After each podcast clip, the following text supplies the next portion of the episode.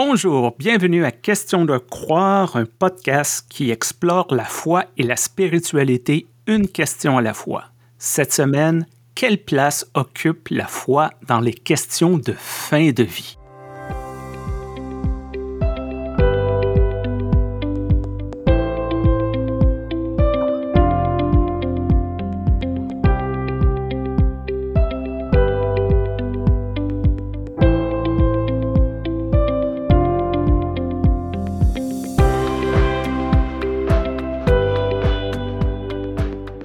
Bonjour Stéphane. Bonjour Joanne. Tu vois, la question c'est quelle place occupe la foi dans les questions de fin de vie? Et puis moi, j'aimerais aussi euh, me poser la question à moi-même, quelle place occupe la mort dans ma foi? Hmm. Pour moi, c'est un...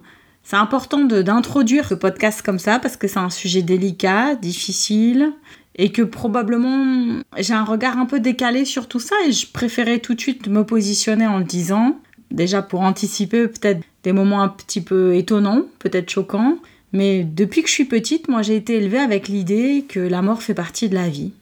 Et quand euh, j'avais 6-7 ans, mon grand-père adoré, mon grand-père Ricardo d'Espagne, il a souffert pendant un moment d'une maladie euh, très difficile qui est le cancer du côlon. Et on imagine en Espagne les années 1980. Et à un moment donné, il a fait un choix, mon papy, mon abuelito Ricardo, il a fait le choix de demander à partir. Et il l'a fait parce qu'il voulait mourir dans la dignité.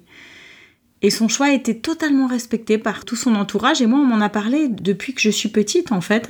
Et on m'en a parlé aussi de façon à ce que, que je dédramatise les choses très vite, en racontant par exemple une anecdote et c'est là que je mets un petit trigger warning. Voilà, c'est une anecdote autour de la mort pour les personnes pour qui c'est délicat. On m'a dit Oh, mais tu sais, Joanne, on s'est très bien occupé de lui. Et puis d'ailleurs, quand il a choisi de mourir, euh, ta grand-mère lui tenait la main, euh, nous on était là. Et puis même euh, quand son corps a commencé, tu sais, à se rigidifier, on a couru pour prendre une écharpe et on lui a bien maintenu le menton. Hein, ne t'inquiète pas.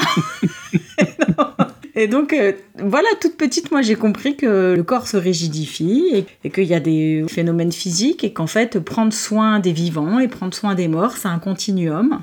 Et que pour mon grand-père, c'était ça, mourir dans la dignité. Et c'est pour ça que maintenant, le fait qu'il y ait beaucoup de débats en France, presque 40 ans après cet événement familial, une fois de plus, je me rends compte que dans ma tête et dans mon cœur, moi, j'ai déjà fait ce travail, j'ai déjà avancé sur cette question de la dignité. Alors, je ne sais pas de ton côté, de l'Atlantique, où vous en êtes.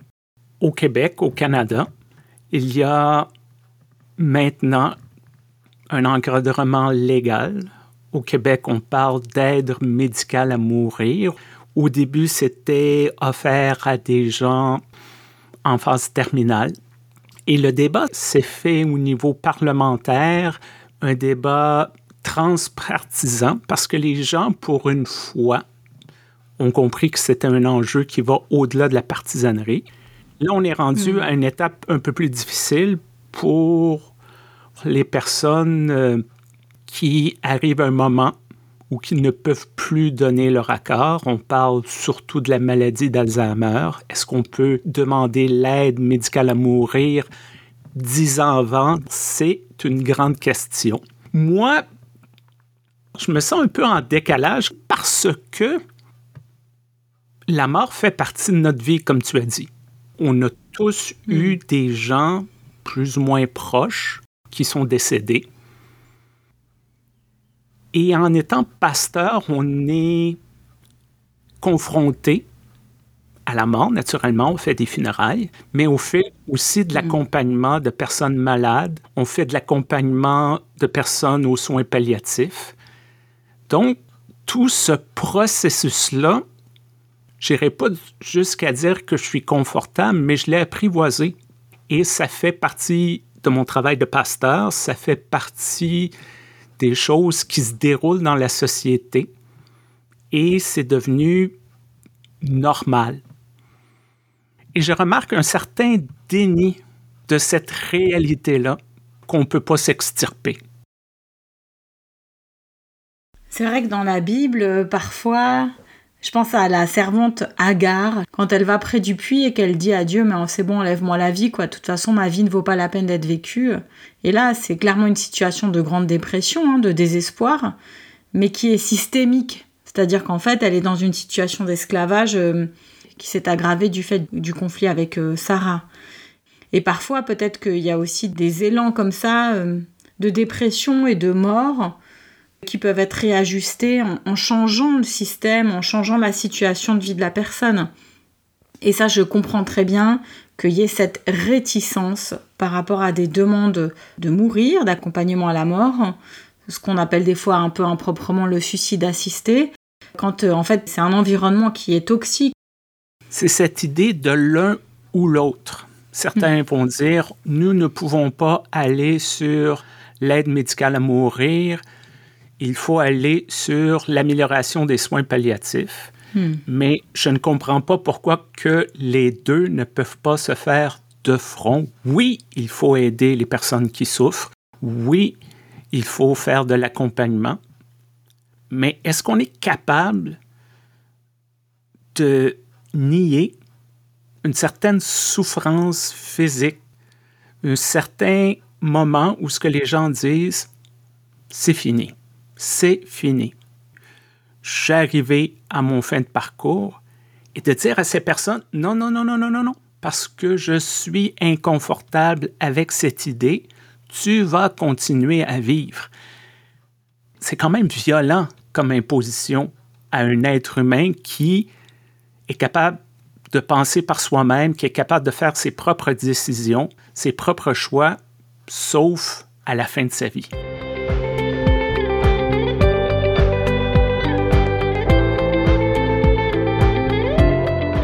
Là où on a une vraie difficulté, c'est en cas des maladies autour de ce qu'on appelle maintenant Alzheimer. Et puis je pense que tout ça va être euh, requalifié, renommé, affiné, parce que dire Alzheimer, maintenant, c'est dire tout et rien, en fait.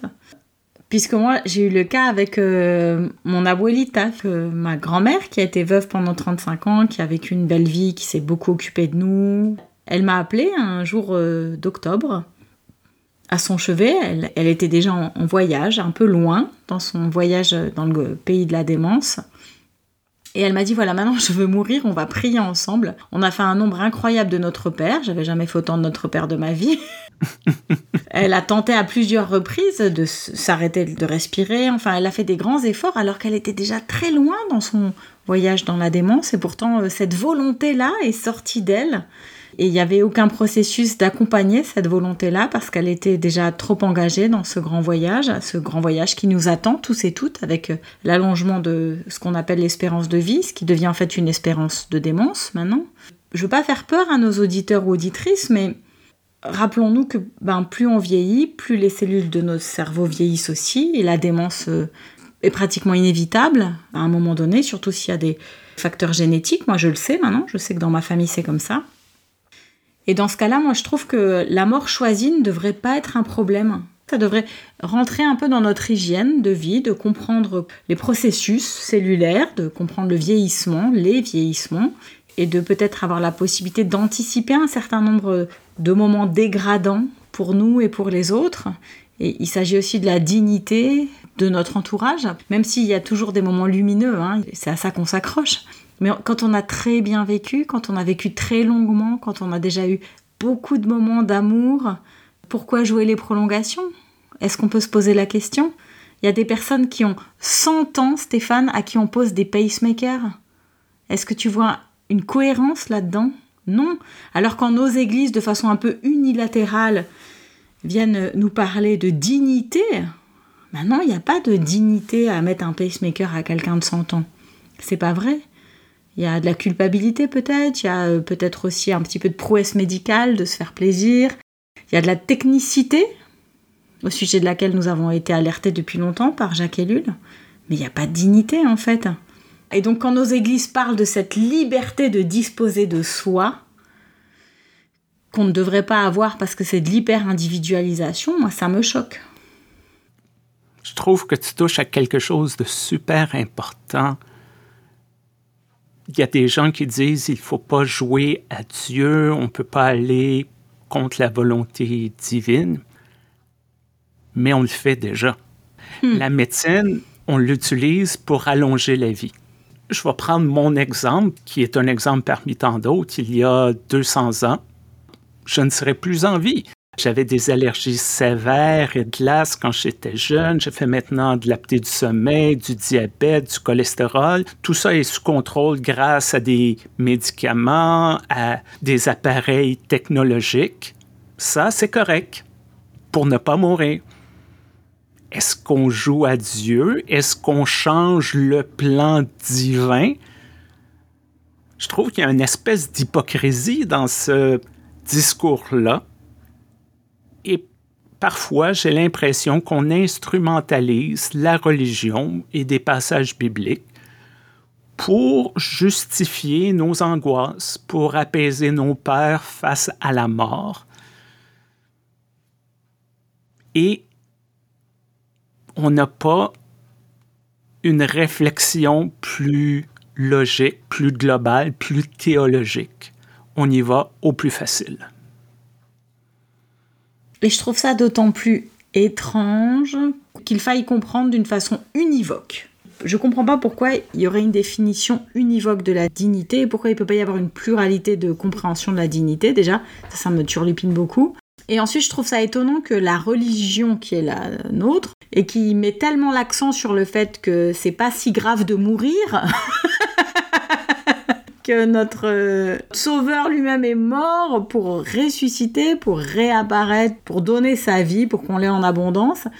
Comment ça se fait? Puisque c'est un peu la base de notre théologie, bien sûr. Moi, je suis plutôt d'une théologie de la résurrection, mais bon, pour qu'il y ait résurrection, bah, ma foi, il faut qu'il y ait mort, hein, c'est un peu indispensable. comment ça se fait qu'à ce moment-là, on n'arrive pas à comprendre qu'il y a aussi plusieurs façons de mourir? Euh, il y a la façon naturelle, il y a la façon dramatique, vraiment horrible, celle pour laquelle il faut qu'on accompagne les gens pour les aider à traverser ces déserts en leur tenant la main, en essayant d'être un peu la gourde dans le désert. Ça, c'est des choses sur lesquelles on n'a pas de prise. Toutes ces morts euh, dramatiques, violentes, pleines de brutalité. Et puis, il y, y a des morts qui peuvent être choisies. Et étant donné qu'on a décidé d'un commun accord, d'une façon très claire dans toutes nos églises depuis au moins 40 ans, de déculpabiliser euh, les survivants de personnes qui se suicident, les parents d'enfants suicidés, euh, les enfants de parents suicidés, les, conjoints et conjointes de personnes suicidées. On a toujours dit on les déculpabilise, on leur fait pas du tout sentir que c'est un mal de se suicider. Finalement, c'est leur choix, c'est ce qui leur a fait le moins de mal à ce moment-là. On n'est pas dans leur cœur, on peut pas juger à la place de Dieu il y a tout un discours qui s'est construit que je trouve euh, finalement plutôt pertinent parce que on n'a pas à faire peser la culpabilité d'un choix ou, ou d'un drame sur les survivants et survivantes. Et eh bien d'un seul coup, ces cartes-là sont rebattues sur la question d'une législation qui permettrait peut-être un certain nombre de suicides euh, franchement euh, traumatisants. Tu sais, Stéphane, ça me fait penser au mouvement des jeunes femmes protestantes au sein de la Fédération protestante de France, qui avait soutenu Simone Veil.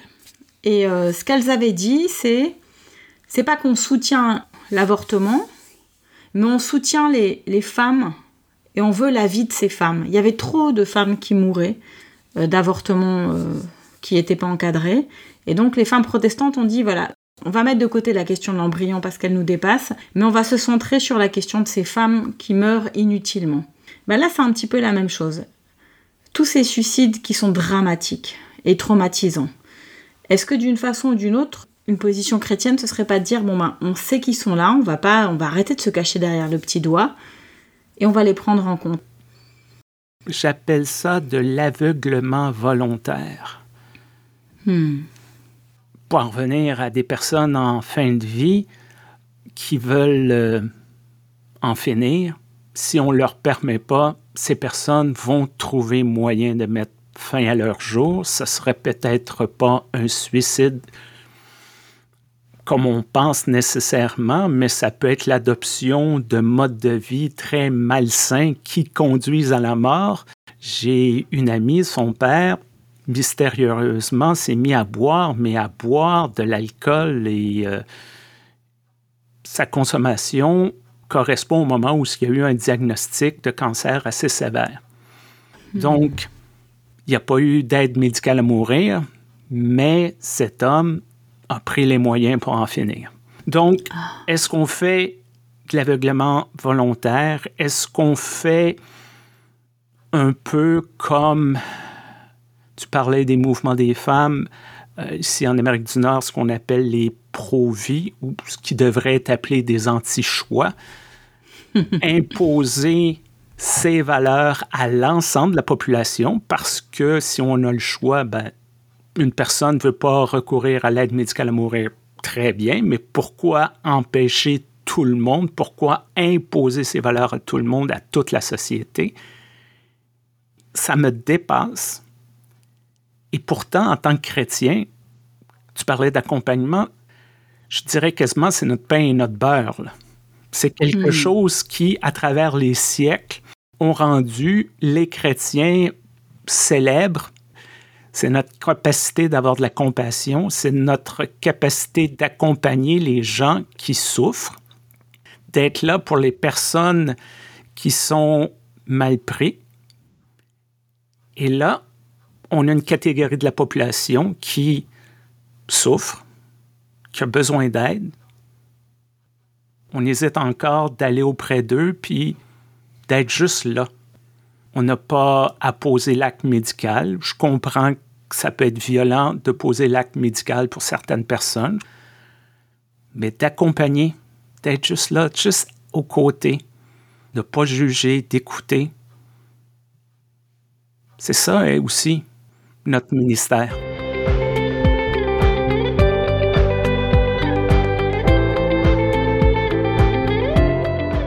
En Suisse, on a Exit, euh, donc c'est l'aide médicale à mourir, un système d'association. À partir du moment où tu es membre, il y a des entretiens et après tu peux demander à avoir des personnes de confiance avec toi. Et moi, je connais des ministres réformés qui ont été les personnes qui ont été là avant que la, personne qui souhaitait mourir ne prenne, je crois que c'est un, un médicament très très fort qui fait arrêter le cœur, euh, si je me souviens bien. Alors c'est intéressant pour nous ministres dans les pays où c'est autorisé, comme la Belgique ou la Suisse.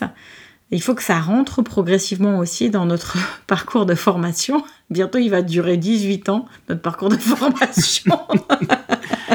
Déjà que c'est 8 ans, là, ils vont en rajouter 10 ans. Parce que là, il y a, des subtilités, il il y a des choses qui sont très fines. Et c'est là que je trouve que c'est important de rappeler à l'autre justement sa valeur tu peux choisir de partir et, puis tu te sens pas bien dans, ton cœur, dans ta tête, mais tu as de la valeur pour moi. Et ça, c'est quelque chose qui est difficile hein, dans des sociétés très libérales comme en Suisse. Peut-être ce qui est difficile pour plusieurs pasteurs, c'est d'une manière consciente ou inconsciente le syndrome du sauveur. On est là pour aider, pour sauver les âmes, pour réparer, pour trouver des solutions. Et face à la mort, face à la vie au-delà de la mort, hmm. on est complètement désemparé. On a les textes bibliques, on a les promesses de Jésus qui dit Mon Père a une maison, je vous prépare une place. Souvent, c'est tout ce qu'on a. on rentre dans le domaine de la foi et c'est déstabilisant comme pour tout le monde, mais en tant que pasteur, d'être dans l'impuissance, c'est difficile. En même temps, c'est un cheminement qui peut être très nourrissant. J'ai hmm. accompagné ma mère aux soins palliatifs pendant les dix derniers jours de sa vie. J'arrivais 8 heures, 8 h 30 le matin. Je partais à 9 heures le soir après sa dose de morphine pour la nuit. Et j'ai fait ça pendant 10 jours, dont 5 où elle n'était plus consciente du tout. L'image que j'ai utilisée, c'est de mettre ma vie sur pause pour que ma mère puisse finir la sienne dignement, entourée de personnes qu'il l'aime, qu'elle ne meure pas seule, et c'est ça qui s'est passé. J'étais là quand elle a poussé son dernier souffle. Hmm. Et ça n'a pas été malheureusement une belle mort. C'est triste à dire, mais l'aide médicale à mourir n'existait pas. Quand même, à travers tout ce cheminement, on peut apprendre à laisser aller laisser aller les choix des autres, faire confiance en Dieu, faire confiance que les bonnes choses arrivent au bon moment. Je pense que en tant que pasteur, en tant que croyant, je pense que ça s'applique à tous les croyants, de se décentrer de notre volonté de contrôler les autres, ça peut nous ramener à la foi, ça peut nous ramener à un processus spirituel. En t'écoutant, je me suis souvenu d'une bande dessinée que j'ai lue qui m'a bouleversée. En fait, c'est un témoignage de comment ça se passe au service de soins palliatifs. Et j'étais impressionnée par euh, le calme et la sérénité de cette bande dessinée. Et donc, j'ai demandé à des amis qui travaillent en soins palliatifs. Il y a une ambiance très calme, très feutrée, très apaisante en soins palliatifs. Il y a quelque chose de délicat et les gens qui demandent à y travailler eh bien très souvent ce sont des personnes justement qui ont un lien avec la spiritualité, qui sont à l'aise avec tout ça, qui se sentent bien dans des milieux où on est dans le mystère, comme tu disais. Alors, cette sensation d'être dans quelque chose de très fragile, de très unique, de très triste aussi. Et ça doit peut-être nous apprendre à vivre avec cette possibilité des soins palliatifs mais moi, ce que je trouve un peu gênant, par exemple, dans la prise d'opposition de la Fédération protestante de France, dans la commission éthique, c'est de dire euh, il faut renforcer les soins palliatifs, c'est ça la solution. Et là, on revient à ce que tu disais en tout début d'émission, c'est une chose ou l'autre. En fait, voilà, bah voilà, nous, la Fédération protestante de France, déclarons que la solution, alors qu'on n'a aucun moyen, euh, voilà, on n'a pas vraiment des hôpitaux à nous, donc on va pas pouvoir développer ça, mais la solution, c'est les soins palliatifs. Alors, c'est l'une des solutions. La question de qu'est-ce que la vie, qu'est-ce que la mort, qu'est-ce qu'une vie digne d'être vécue? Ça, je pense qu'on a quelque chose à dire en tant qu'Église. Du moins, amener de l'eau au moulin pour la réflexion. Au lieu de se braquer, on devrait être les endroits où ce qu'on ouvre le débat. D'être ces lieux où les gens puissent explorer d'une manière sécuritaire, d'une manière constructive, d'une manière positive, cette notion de la vie, de la mort. Tu sais, j'aimerais presque conclure avec euh, une petite pirouette.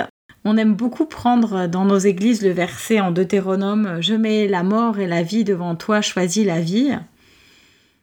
Moi, ce qui me frappe tout particulièrement dans ce verset, c'est choisi. Alors là, c'est bien, ça axe sur la vie, mais euh, choisis la vie, et peut-être qu'au bout de ta vie, tu peux aussi choisir ta mort. Et j'ai pas l'impression que ça aille à l'encontre euh, du message d'une libération aussi, de faire des choix éthiques qui me concernent, mais qui concernent aussi mon entourage. Alors euh, voilà, je mets la mort et la vie devant toi. Choisis. Tu es en capacité, avec l'Esprit Saint, de faire des choix. Et l'Église peut aussi faire confiance aux gens pour les choix de leur vie et de leur mort. Je crois qu'on va terminer ici cette conversation qui est très complexe qui pourrait hmm. durer des heures. J'espère que ça vous a nourri. J'espère que si vous avez des questions, si vous avez des commentaires sur le sujet, vous allez nous écrire question de croire gmail.com. On veut remercier bien sûr notre commanditaire, l'Église unie du Canada. N'oubliez pas de partager ce podcast, cet épisode avec des gens qui seraient peut-être intéressés à en apprendre un peu plus sur le sujet. Laissez un commentaire, aimez. Faites attention à vous. Merci, Joanne, pour ce moment de conversation. Merci, Stéphane. Et à très bientôt. À bientôt.